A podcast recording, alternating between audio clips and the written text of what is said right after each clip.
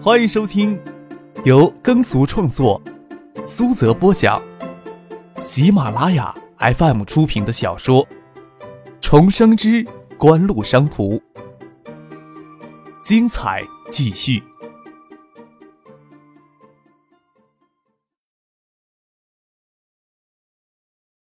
第八百七十二集。叶剑兵跟孙静香的关系没有挑明。叶剑兵与孙尚义担任锦湖商事的联合总裁，分管负责锦湖商事的日常运营跟海外融资重任。但是叶剑兵跟孙静香结婚之后，叶剑兵与孙尚义就是女婿跟岳父的关系，还继续共同担任联合总裁，即使实质上没有多大区别，但是在公司内外的视野里总是有些怪异。金融资产作为核心业务之一，历来都是财团体系运作有一个鲜明的特征。锦湖除了诸多成员企业之外，还持有东海、江南两省多家城市商业银行百分之二十到百分之三十不等的股权。受国内政府影响，除了少数像通信银行那样的全国性民营机构商业机构之外，全国只有地方性质的城市商业银行允许民营资本进入。还规定同一家或者关联民营资本的持股上限。今年，国务院对城市商业银行再度放开口子，允许外资进入城市商业银行，持股比例可达上限为百分之十。张克计划着收购一家小型海外商业银行，还通过这家海外银行对东海、江南两省的多家城市商业银行进行注资持股，对两省的城商行体系进行进一步的渗透扩张。下一步，国内将允许城商行跨区域联合经营，锦湖到时候就可以在国内直接控制一家区域性质的中型商业银行，对地方产业发挥更大影响。张可是指望孙尚义来做这个事情的，也考虑到他这几年来东奔西跑，着实辛苦了，负责这些事情要轻松一些。毕竟当前锦湖的重心还不在这个上面。另一方面。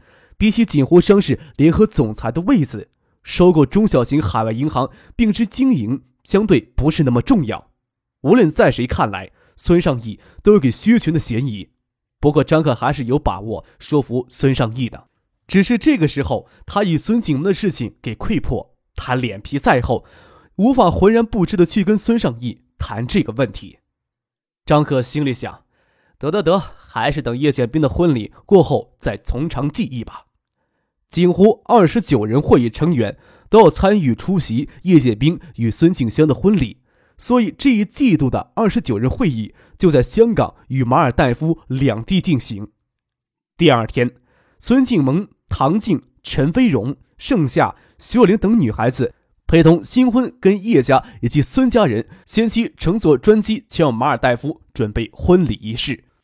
杜飞跟蒙乐暂时还没有资格参加二十九人会议，他们也随着二十九人会议成员的妻子或丈夫也先行随飞机先行前往了马尔代夫。张克、叶剑兵、孙尚义还有其他二十九人会议的成员先留在锦湖商事在香港的总部大厦里召开季度会议，这还是锦湖核心管理层齐聚香港，在香港停留一天，再前往马尔代夫。在马尔代夫的宾馆里接着召开会议，第四天才是叶剑兵与孙静香的婚礼。张可没有跟孙尚义事先商议职务调动的事情，自然也就不会在二十九人会议提议此事。倒是陈信生、苏京东他们隐约猜到张克会提此事，却没见张克将此事提上议程，而觉得万分奇怪。只是张可不提，而孙尚义在锦湖内的地位又仅次于张家跟叶家。其他人自然也不会主动提出这个问题来。在张克抵达马尔代夫，正参加婚礼前的彩排时，他要给叶剑兵当伴郎，彩排自然不能够缺席。他正站在叶剑兵的身边，昏昏欲睡的听神父念婚礼誓词时，坐在台下观看的唐静跳着走过来，跟他说：“婉晴姐跟许四他们到机场了，说是芷彤昨天吹空调吹得太厉害，受了凉。”夜里发高烧，就给留在了金山他奶奶那里，没有跟过来。我跟飞儿坐船去机场接婉晴姐。马尔代夫是由多个珊瑚岛组成的国家，汽车在这里没有用武之地，机场在临近首都马尔内岛东北部的珊瑚尔岛上，距婚礼举办地多尼尔岛相隔两公里。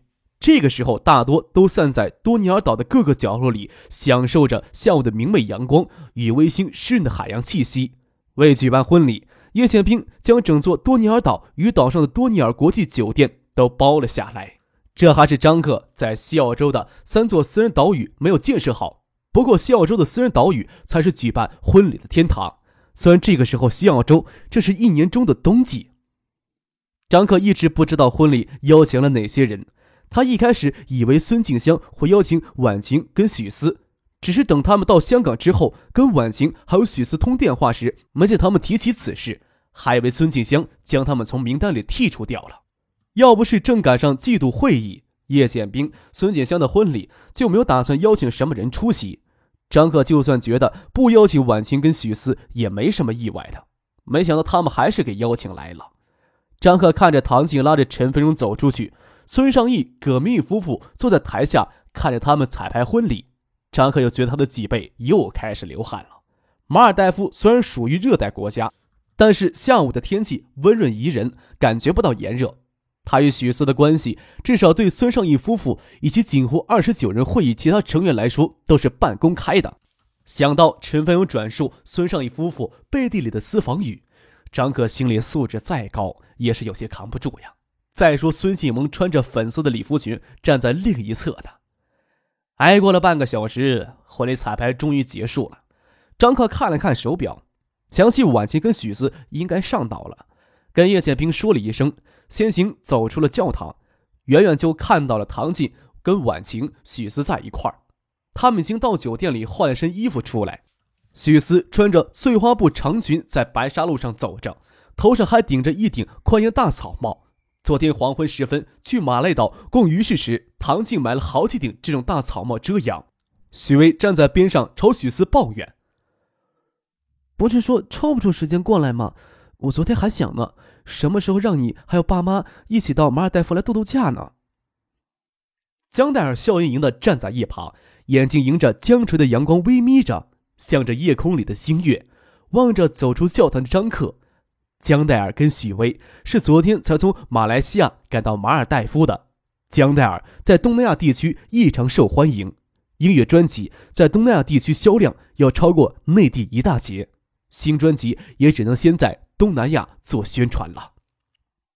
张克下意识的想溜进教堂里，没等他转过身呢，孙继萌就在门口惊讶的说：“婉晴姐他们到了，芷彤他人呢？”看着孙静萌小跑迎过来，张可心里有些压抑。平时一个个都不怎么在身边，这下一会儿又冒出这么多，关键也只有许思是半公开状态，但还瞒着许巍呢。这出戏要怎么演下去呢？幸亏陈静跟丹青没有给邀请，不然可就热闹了。哎呀，太热了，我要先回房间换衣服去了啊！篝火晚会就要开始了，你们先过去吧。参加彩排也要穿正式的西服。虽说马尔代夫气温适候宜人，也是热带国家，穿西服呀还是太热了。张克也只能拿这个借口躲回房间里去。他的房间是位于宗介林边缘的原木小楼，湛蓝的海水似乎就在落地窗前汹涌。张克在房间里磨蹭了半天，才换了印花大裤衩走了出来。虽说呀都在岛上，婉晴、许思、江黛儿、孙静萌都有意识避开张克。唐静也拉着陈飞荣跟其他女孩子蹭到一块儿，不理会张克。张克也乐得清闲。总之，他也能随便找个借口来人谈工作上的事情。锦湖正值崛起成长为财团的最关键契机，核心管理成员又都在岛上。虽然这次季度会有更多度假的性质，但是大家聚在一块儿，常常三句话就谈到工作上的事情。这也方便张克有意无意将头埋到泥土里，暂时不管眼前的乱局。七月二十八号下午，叶剑兵与孙静香的婚礼如期在马尔代夫多尼岛教堂里举行。教堂婚礼过后，主宴则安排在酒店的主宴会厅。张克跟大家走回到主宴会厅，发现自己还穿着伴郎小礼服，有些傻。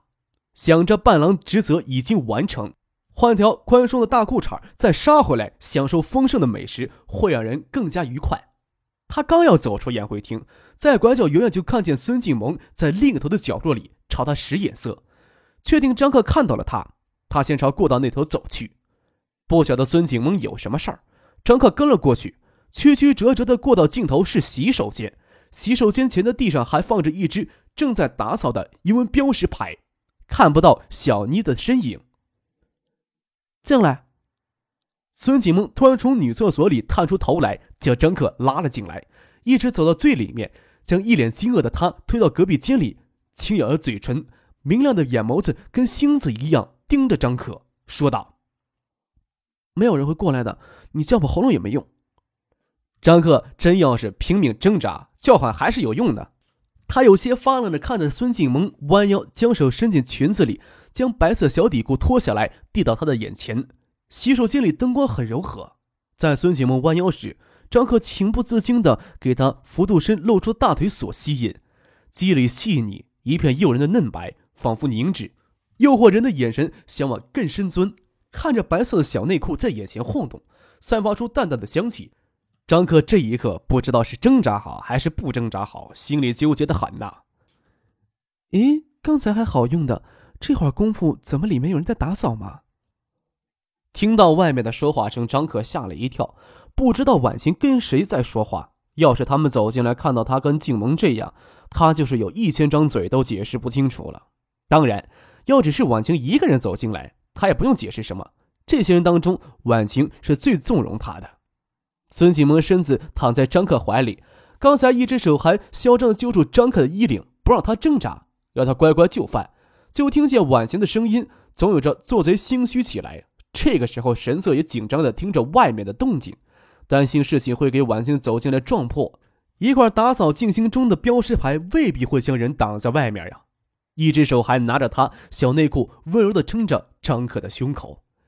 洗手间离宴会厅很近，杯盏交错，畅饮谈笑的声音也清晰传来。这个时候，在洗手间里、隔间里偷情，还真是需要相当的心理承受能力。张可只当进门这妮子会退缩。将他娇艳的身体温柔的搂在怀里，嘴唇贴着他的耳朵，开玩笑的轻语：“我真要叫非礼了啊！是你没胆儿吧？”孙继萌蓦然抬起头，横了张克一眼，又抿嘴一笑，手托着他的下巴，声音娇柔的说道：“乖，将嘴张开。”张克不知道他想做什么。顺从的将嘴巴张开，却见这个妮子突然将手里那团内裤团了团，往自己嘴里塞来。张可忙扭过头躲开，见着妮子瞪着眼睛，似乎不将他的内裤咬住就要给他颜色看。张可不得刀住内裤的一角，孙景萌空手摸到他的皮带，扣上要解开，嘴里还轻笑着：“塞住你的嘴巴，就不怕你乱喊了。”又拉住张可环在自己又细又软的腰上。咚咚咚的高跟鞋踩着大理石，清脆的足音在过道里由远及近。听着陈飞荣在外面问起晚晴：“谢总，你有没有看到张可他人呀？他将手机忘我这儿了。这时候有他的电话。”他们似乎是站在过道里中间说话。张可才想起来刚才将手机丢给陈飞荣了，不知道这时候会谁打他电话呢？别叫这么生分，你跟小静一样叫我好了。我没看见张克那小子呀，洗手间里面有人打扫卫生，不知道他跑哪儿去了。哦，他可能是回房间换衣服了，那等他过来再说吧。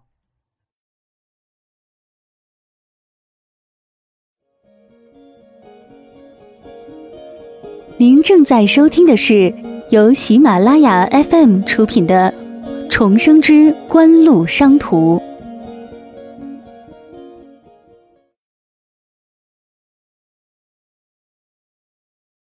张克听不清陈飞荣跟谁在电话里回了什么话，心想应该不是要紧的事儿。再说他也不能当着他们的面从女厕所里走出来。听着高跟鞋踩出来的清脆足音在过道里由近及远的消失，张克松了一口气，打算跟孙继萌悄悄走出去，在这里进行两人的第一次。刺激是够刺激了，也太惊险了一些。张克刚要将嘴里的内裤取下来给孙启萌穿上。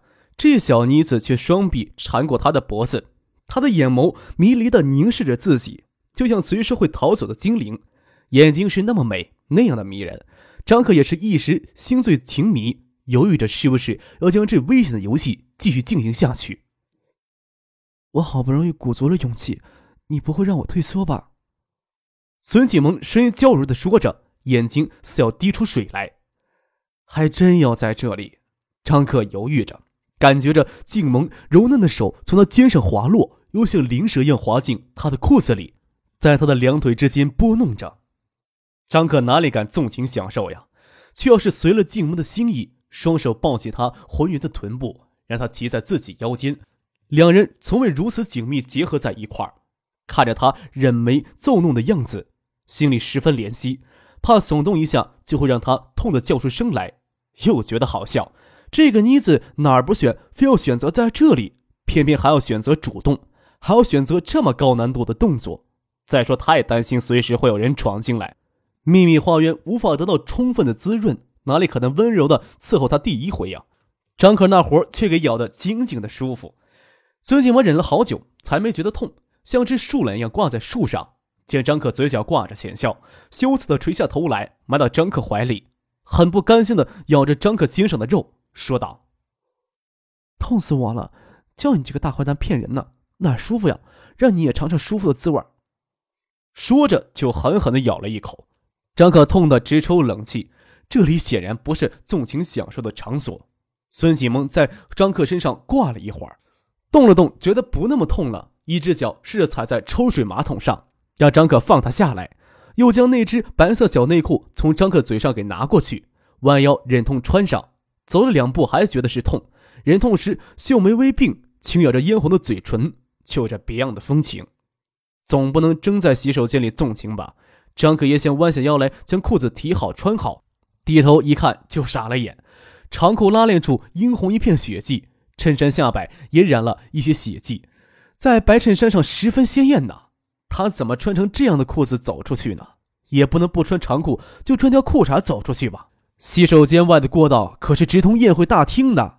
还没等张可开口相求，孙景萌就得意的笑着说道：“你自己想办法吧。”谁让你骗我做这个很舒服，痛得连路都走不了了，怎么帮你拿衣服？打开隔间的门就走了出去。张可心想：静萌这个妮子还真有可能将他丢在这里不管。就算这个妮子不忍心或者玩性过了，他这个样子走到他房间帮他拿衣服也是不方便的。只是他的手机又在陈飞荣那儿，只能坐在坐便器里干等。坐了十来分钟左右，正想着实在不行给自己鼻子打一拳。打得鼻血直流，大概就能掩饰走出去。这会儿就听到高跟鞋的声音在过道里响起，不是静萌。静萌离开的时候几乎是鞋擦着地走路。张克想着是谁呢？就见头顶一暗，一只手提袋飞了过来。张克捡起来，里面有一件湖蓝色大花背心、花裤衩。接着就听见婉晴在隔壁笑骂：“真是两个小混蛋，也不看看场合时间，你们就不怕给撞破呀？”就不怕无法收场啊？张克也好想哭诉自己也是受害者呀，一边在狭窄的隔间里换衣服，一边舔着脸问：“这小妮子怎么会找你帮忙呀？她应该没那么好的眼力劲儿吧？”你们俩混账不够，还要扯上我呢。婉晴笑道：“我呀，早就看见你们过来了，还觉得奇怪呢。没见你们出来，怎么会有打扫的牌子在里面？那妮子刚走出来。”几乎都迈不开步子，还要帮你回去拿衣服，你怎么会想到在这里呢？第一次对人家孩子也太不温柔了，真是不想管你。张可心想，静雯肯定不好意思跟婉清承认是他非要在这里的，心里叹了一口气，肩膀上给咬了一口，还隐隐的痛呢，跟婉清说道：“咱们俩要不要一块走出去啊？”你再等会儿吧，我先出去。婉清可不敢让他与张克之间的事情曝光，先行离开了洗手间。